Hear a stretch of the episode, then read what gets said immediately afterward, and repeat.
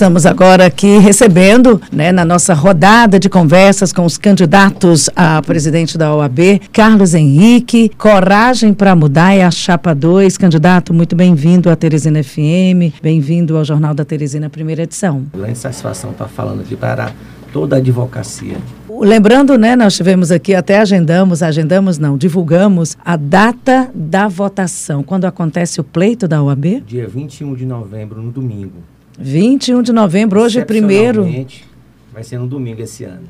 Hoje, hoje é primeiro de novembro, então temos aí 20 dias né, na reta final dessa eleição que eu falava, comentava e vou comentar com o senhor também, com os demais candidatos que já recebemos aqui, os dois outros, é, que é uma, um pleito, a cada ano ele vai se tornando mais acirrado, numa estrutura, numa produção muito grande. Ele deixou de ser há muito tempo apenas uma eleição para um conselho de uma determinada categoria, mas ganhou as ruas e grande repercussão. A mesma pergunta que eu fiz para eles, vou perguntar para o senhor por que toda essa visibilidade, toda essa pujança dentro de um pleito da OAB?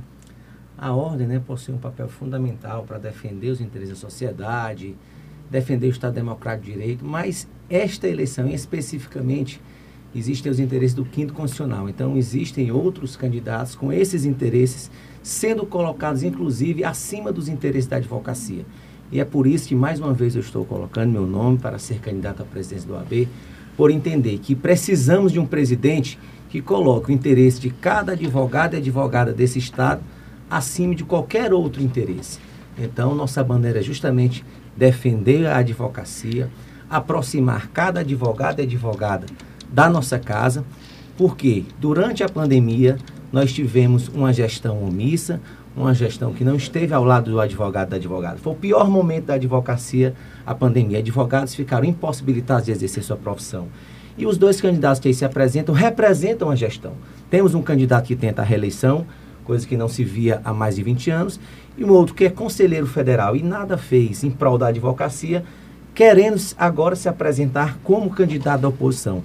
Lembrando que ele ocupa os cargos, a sua, a sua atual chapa ocupa os cargos de vice-presidente, secretário-geral, CAAP, mais de 42 comissões nomeadas por ele e nada fizeram para contribuir e agora, inexplicavelmente, dizem que vão fazer. Candidato, é, a gente fala para um público muito amplo e eu gostaria que o senhor traduzisse exatamente. Ah, por conta da eleição do quinto constitucional traduzindo o que é que esse quinto constitucional, exatamente o senhor diz que tem algumas candidaturas e esse pleito tomou uma proporção visando o quinto constitucional, que significa o quê? Quem assumindo onde? Pronto. Nós temos desembargadores que são escolhidos da advocacia. Então, esse ano agora será escolhido um, próximo ano no Tribunal de Justiça, próximo ano será escolhido outro advogado também para o Tribunal de Justiça e muito em breve teremos também a escolha de um advogado para ocupar a vaga de desembargador no TRT, ou ainda nessa gestão ou no próximo ano. Então, estão de olho nessa vaga do Tribunal de Justiça, que é o mais próximo, né? Por isso, teve essa magnitude. A vaga de desembargador do Tribunal de Justiça são duas. Considerável. Duas ou três, na realidade. São né? três, né? Duas do Tribunal de Justiça e mais uma do Tribunal Com a do Trabalho. uma terceira do Tribunal de Justiça já foi criada, está dependendo apenas Agora, da questão. É só para o pessoal entender a alegação, o quanto que isso é relevante. Existe essa confusão entre essa disputa em, para o quinto e também para a presidência da ordem, há uma confusão Claro. E outra, essa eleição está expondo aí as vísceras da OAB no Piauí, já que você está colocando uma série de problemas que a advocacia tem enfrentado e ainda não houve esse confronto direto da atual gestão para tentar minimizar esses problemas? Claro que existe essa interferência, né, Luciano? Você observa que existe uma votação ampla onde todos os advogados participam, participam e os 12 mais votados vão para o conselho. Então, o conselho seccional tem um papel importantíssimo, porque ele vai fazer um filtro. Dos 12, seis vão ser escolhidos pelo Conselho Seccional e será encaminhado para o Tribunal de Justiça ou o Tribunal do Trabalho, que faz uma nova peneira e escolhe três para que seja encaminhado para o presidente, no caso do TRT, e para o governador, no caso do TJ. Daí, tanto os interesses de deputados, de prefeitos, de governo do Estado em cima da presidência do AB. E eu quero ressaltar isso para cada advogado e advogada desse Estado. Os interesses outros não podem se sobressair aos interesses da advocacia. Esse é o nosso compromisso. lutar para que cada advogado e advogado tenha representatividade e que a OAB possa se fazer presente no dia a dia de cada advogado. E a possibilidade de termos um advogado eminentemente uma advocacia privada é de salutar importância para que essas, para que essas interferências não possam atrapalhar os interesses da advocacia. Essas Coragem. falhas só, só aparecem mais no período eleitoral ou, ou cotidianamente isso é discutido pela ordem para melhorar a prestação jurisdicional? Durante os dois anos e meio que, que antecederam a eleição, eu sempre me fiz presente em todas as causas de interesse da advocacia. Estive presente quando a atual gestão reduziu o desconto de 30% para 20%, nós estávamos lá. Estive presente na porta do Tribunal de Justiça, ano passado ainda, solicitando que nós tivéssemos o direito de retornar nossas atividades e que pudéssemos sobreviver da advocacia. Solicitei formalmente a ordem que repassasse os valores oriundos do Conselho Federal em proveito da advocacia no momento da pandemia. Solicitei mediante ofício e mediante redes sociais também que o balcão virtual de fato fosse implementado pelo Tribunal de Justiça, assim como determina o CNJ. Eu tenho a consciência muito tranquila, Luciano e Simone, e que eu me fiz presente ao lado da advocacia durante os dois anos e meio, mesmo não fazendo parte da gestão. E, infelizmente, nós não, não presenciamos ações concretas e efetivas por parte tanto do atual presidente, que tenta uma reeleição, quanto do atual conselheiro federal, que tenta ser o candidato da oposição. Candidato. Diga-se de passagem, esteve ao lado da gestão até as vésperas da eleição e que foi o responsável por uma união que quem pagou a conta foi o advogado. O seu entendimento é a mesma chapa apenas dividida? Com certeza. Eu não tenho dúvida, não, não custa relembrar. Cada advogado e advogado desse Estado, que esta chapa que agora se diz oposição, este candidato foi o maior responsável pela união às vésperas da eleição, coisa nunca presenciada na nossa eleição de classe. Candidato, eu queria que você falasse um pouquinho, coragem para mudar. Precisa ter coragem? Com certeza, Simone. Precisa ter coragem para você enfrentar esse sistema. Precisa ter coragem para você, advogado eminentemente privado, ser o presidente da OAB. E nós temos coragem para lutar para que o Judiciário do Estado do Piauí saia do último lugar no ranking do CNJ. E como é, é que, vai ser, como é que vai ser esse convencimento, Casanheiro? Nós iremos fazer, primeiro, já estamos fazendo um relatório para apresentar ao Tribunal de Justiça. Nos três primeiros meses, relatório como, por exemplo, você ter uma ideia, Luciano, Itaueira é uma comarca bem menor do que Canto do Buriti, certo? Só que Canto, só que Canto do Buriti hoje, ma, desculpa, maior, só que Canto do Buriti hoje possui bem menos funcionários. Por quê? Porque são deslocados. Então nós vamos apresentar esses relatórios com questões pontuais, nos colocaremos à disposição para contribuir e em não sendo resolvido, nós teremos a independência para tomar as ações necessárias, sempre com muito diálogo, com muito respeito. Nós não queremos aqui radicalizar nada. Estamos para contribuir, porque eu sei que o Tribunal de Justiça, assim como a OAB, quer uma maior, uma melhor prestação jurisdicional. Mas a gente está disposto a enfrentar esse sistema e colaborar para que possamos sair do último lugar do ranking do CNJ. Outro ponto também que a gente vai discutir é a questão anuidade, das custas. O Piauí é o segundo estado mais pobre da federação e possui as custas mais caras do Brasil. Hoje, para você ajuizar uma ação de mil reais, você tem que pagar mais de 400 reais. Será que É uma justiça cara? Cara. E não funciona. E que não funciona. Cara e lenta. Esse é o maior problema. O que, que acredita que, eh, eu, já, já disse os porquês de, de uma campanha cada vez mais acirrada na OAB, aí eu queria que o senhor avaliasse o nível dessa disputa da OAB. É, a gente vem a, acompanhando aí na mídia, é, em, em, conversas com pessoas próximas à OAB, do nível da disputa, de troca de farpas, do, da tensão que cresce a cada dia entre os candidatos da OAB. Isso está sendo feito de uma forma respeitosa para a instituição? De minha parte, eu estou sempre apresentando as ideias e os pontos que estão sendo colocados. Eu não estou fazendo ataques pessoais, estou fazendo críticas à gestão, críticas à reeleição e críticas a um posicionamento de um candidato que quer ser oposição sem ser. Mas no lado pessoal, sempre respeitando todos os meus colegas, são amigos acima de tudo, tanto o doutor César costuma dizer que é uma pessoa de bem, do bem, doutor Raimundo Júnior também é meu colega, faz parte de um grupo que eu também já fiz parte, mas as falhas, as incoerências, elas precisam ser apontadas para que o advogado e advogado não seja enganado mais uma vez. se nós observarmos, é são os mesmos grupos que se revezam há mais de 20 anos presidindo o sistema OAB. E nossa chapa representa, de fato, a renovação. Apenas 15% dos candidatos já ocuparam algum cargo de na OAB, sendo que de diretoria apenas dois. Só o doutor Sebastião Júnior, que é atual nosso atual tesoureiro, foi secretário-geral, e a doutora Nara, que é nossa vice, que é secretária-geral adjunto. Os demais foram apenas conselheiros, não ocuparam de cargos de gestão, diferentemente das outras chapas, onde, se você observar, são as mesmas figurinhas sendo colocadas em outros locais. Agora, depois dessa troca de farpas e dessas denúncias, cara, você considera que depois possa haver depois uma união em prol da classe? Junta todo mundo de novo e vamos defender a advocacia. Há, é, há essa possibilidade ou é um grupo que vai ficar naquela ruptura de segmento de, de A ou B?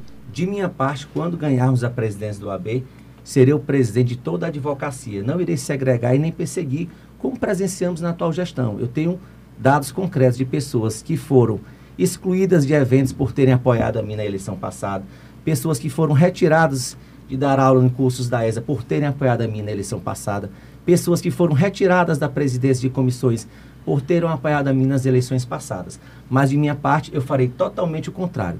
Todos, todos os advogados e advogadas do estado do Piauí serão representados por nossa gestão, porque nós sabemos que a OAB é um trabalho voluntário. E quanto mais pessoas quiserem contribuir, melhor será a nossa gestão, melhor será para a advocacia. O senhor falou aí em o que o senhor vai fazer, que trabalho o senhor vai querer executar, mas uma marca que o senhor elegeu como sua nessa candidatura? Independência, coragem e defesa intransigente da advocacia. O senhor já foi candidato quantas vezes? Uma vez. Uma vez, é, a candidata a presidente passada. uma vez, na eleição passada. E agora estou tentando novamente. Fui conselheiro ah. seccional, fui relator do orçamento e fui o primeiro, fui o primeiro presidente da Comissão de Direito do Trabalho. E pretendo agora ser o presidente da OAB para lutar pelas, por melhorias para a advocacia. Inclusive, estou tentando, é importante ressaltar, que os inadimplentes tenham direito, excepcional, excepcionalmente nessa eleição, direito ao voto. Porque nós sabemos que a inadimplência está muito alta por conta da pandemia muitos colegas não conseguiram exercer a profissão durante a pandemia. Eu pude. Eu, eu maior parte do nosso escritório sobrevive da advocacia trabalhista. E a advocacia trabalhista funcionou. Mas o gargalo da, da, da advocacia é a justiça estadual. Por isso, esse é o nosso diferencial também. Doutora Nara sobrevive da advocacia previdenciária e eu da advocacia trabalhista. Ou seja, não temos amarras, temos total independência para lutar por cada advogado e advogada desse estado do Piauí, em especial por melhorias no Tribunal de Justiça do Estado do Piauí. Era o que eu ia questionar para o senhor. Qual é a avaliação que se faz hoje dessa prestação jurisdicional, a relação advocacia e o direito à justiça propriamente dita, nesse período de pandemia, onde não podia haver o atendimento presencial, algumas coisas eram feitas online, mas ficou aquele vácuo, né? Um, um, período em que você teve uma série de restrições e que o, o judiciário praticamente não andou. É o que eu falo. A justiça estadual não funcionou. Enquanto a justiça do trabalho funcionou, não vou dizer normalmente, mas teve andamento dos processos, foi a primeira a retomar as sessões de julgamento telepresencial, as audiências de forma telepresencial. E quem milita na justiça estadual ficou, de fato, de oito a nove meses sem sequer adentrar ao fórum e sequer ter andamento processual. Esse foi o grande diferencial. Para nós, não entra na nossa cabeça o fato de o TRT reiteradamente ficar entre os melhores no Brasil e o Tribunal de Justiça reiteradamente se ocupar as últimas colocações. Diga-se de passagem, na última avaliação, a última colocação bem distante, ou seja, quase 10 pontos atrás do penúltimo colocado. O por que que faz, o que que faz da justiça piauiense ter esse perfil que o senhor acaba de relatar que é lamentável? Primeiro, eu entendo que há, precisa de mais um, um comprometimento não é, de alguns servidores, que alguns magistrados, nós percebemos aí, existe uma, uma, uma, grande demanda, existe, nós não vamos também querer tampar o sol, com a, o sol com a peneira. Mas existe, nós tivemos casos agora de Caracol, onde o, o, o, magistrado conseguiu zerar todos os seus processos. Então, é, é, é necessário que a gente exalte... Lá tem uma estrutura melhor que os demais? Não. Houve um comprometimento maior. É necessário que nós tenhamos um, um comprometimento para tirar todo mundo unido, sem briga, sem rusga. Por isso eu falei, nós vamos apresentar um relatório apontando os problemas e nos colocar à disposição para mudar essa realidade. Mudar a realidade do judiciário. O Nós que, não podemos o que permitir é hoje em dia que magistrados não residam, fiquem apenas terça, quarta e quinta na, na comarca. Quando retornarmos às atividades de forma presencial, isso é uma realidade que precisa ser alterada. Né? A gente precisa desse comprometimento dos magistrados. Muitas vezes um juiz substitui um outro magistrado com uma distância de 300 quilômetros. Será que não teria um juiz mais próximo para substituir aquele magistrado? Então, essa contribuição é que nós, da OAB, por conhecermos a realidade mais de perto, queremos apresentar para o tribunal e nos colocar à disposição para contribuir para tirarmos o judiciário ah, piauiense do último lugar. Doutor Casimiro, que o senhor falou no relatório, aí a justiça funciona como um tripé. Então, as três pernas aí seriam acionadas, o Ministério Público, claro. a, a, Justiça, a OAB e também a parte do criminal, como são os delegados que têm esse mesmo problema. Esse mesmo problema é, que o senhor relatou do juiz, que às vezes um juiz responde por várias comarcas, tem o promotor e tem o delegado. Aí o advogado vai ter que ir lá fazer audiência, eles às vezes chega lá para audiência, o delegado não está, o promotor não está, e, ou o juiz não está e termina. É... Será uma união de esforços. Nós iremos descentralizar a Comissão de Relacionamento do Poder Judiciário, setorizar na, reali na realidade, para que nós apresentamos, apresentemos os relatórios e, através de união de esforços, de comprometimento, tanto do Tribunal de Justiça, OAB, Defensoria Pública, Ministério Público do Trabalho, Secretaria de Segurança, para que nós possamos mudar essa realidade. Com muito diálogo, muita conversa e, acima de tudo, muito boa vontade. Se não conseguirmos, aí nós temos a independência necessária para tomar as medidas junto ao CNJ e outros meios legais que a gente possa mudar essa realidade. Candidato, quem compõe a sua chapa? Hoje, a vice é a doutora Nara Letícia, secretário-geral, ex-presidente da AJUSP, doutor Tiago Brandim, diretora tesoureira, nossa advogada e professora Justina Alzira, e nosso tesoureiro, doutor Sebastião Júnior, que foi secretário-geral já da OAB. Conselho Federal, doutor Luciano. Pela primeira vez teremos representantes do interior do Estado no Conselho Federal. Teremos a doutora Aline Isidoro, uma previdenciarista de Picos, do Conselho Federal. Doutor Luciano Aires, no Conselho Federal, representando Parnaíba. Teremos o doutor Igor Cavalcante, doutor Alex Noronha, advogado empresarial, doutora Kelly, que também é advogada professora, e doutora Poliana, representando os advogados contratados. Advogados que são contratados por empresas. Então, todos os nichos da advocacia estão representados. No Conselho Seccional são muitos nomes, a presença da CAP. Doutora Simone, uma advogada, militante previdenciarista, doutor Francisco Felipe, o vice-presidente, doutor Rafael Correia, o secretário-geral, doutor Alisson, diretor tesoureiro, e doutora Liana, secretária-geral adjunta. Então, esta é a nossa, os diretores, digamos assim, e os conselhos seccionais são 29 titulares e 30, é muito extenso para falar, mas todos os nichos da advocacia representados, com muita oxigenação, muita vontade de trabalho e muita coragem para mudar a realidade da advocacia. Nós não vamos prometer aqui que a advocacia vai virar um mar de rosa do dia para a noite. Nós não somos levianos a esse ponto. Mas colocar os interesses da advocacia em primeiro lugar, sim. Aproximar, colher o advogado que tira sua carteira e não tem um apoio da ordem, nós daremos, mudaremos essa realidade. Seja com cursos de imersão na advocacia para o jovem advogado, que terá um curso de três meses para mostrar como é a prática da advocacia, seja dando um suporte para os advogados experientes que com a pandemia ficaram impedidos de advogar porque não possuem os meios necessários para exercer a profissão seja através de um aplicativo aproximando cada advogado e advogado da ordem, seja contratando advogados em núcleos regionais de defesa das prerrogativas, e seja com o programa Diretoria em Ação, onde semanalmente estaremos no campo, ladeando cada advogado e advogada desse Estado para verificar qual o tratamento dispensado à advocacia pelas autoridades pelo judiciário. Tem um candidato, tem uma pergunta aqui que eu acho pertinente. Olha, aqui no Piauí a gente vê muitas faculdades com anualmente vários profissionais sendo colocados no mercado de trabalho. sabemos também da, do teste, né, do teste da UAB para que as pessoas tenham acesso à carteirinha. Mas a UAB tem alguma preocupação na formação desses novos profissionais? Pronto. É, o, esse, esse curso de imersão que nós estamos falando aí é justamente isso. Pergunta muito feliz e pertinente. Nós sabemos que o advogado, o bacharel em direito, mais precisamente, quando ele sai da faculdade, ele, se não tiver estagiado em um escritório de advocacia, ele não conhece a realidade da advocacia. As faculdades não preparam o estudante para advogar. Esse papel vai ser da ordem, revitalizando os cursos de iniciação, seja com o projeto escritório modelo, onde através de um mês um bacharel, advogado no caso, aprovado no exame de ordem, ficará no escritório acompanhando o dia a dia e, quem sabe, se corresponder à expectativa, ser contratado e ter uma oportunidade de emprego. E através desses cursos de imersão, durante três meses, com marketing jurídico, precificação, saber o dia a dia de, de cada advogado e advogado, porque quando ele sai da faculdade, não, realmente, não realmente, realmente não existe esse preparo. É, doutor Casenque, eu quero aproveitar aqui que o senhor está aqui nos microfones da Teresina FM e fazer um convite. Teresina FM pretende realizar um debate entre os três candidatos até agora apresentados à presença da ordem, que deve acontecer numa semana que antecede a eleição, e queríamos aqui lhe convidar para participar desse debate. O senhor Celso Barros Neto, o Raimundo Júnior, para debaterem aqui os problemas e as soluções para a Ordem dos Advogados do Brasil, a seccional do Piauí, aqui nos microfones da Teresina FM. Estou à disposição. Acho que o debate é salutar.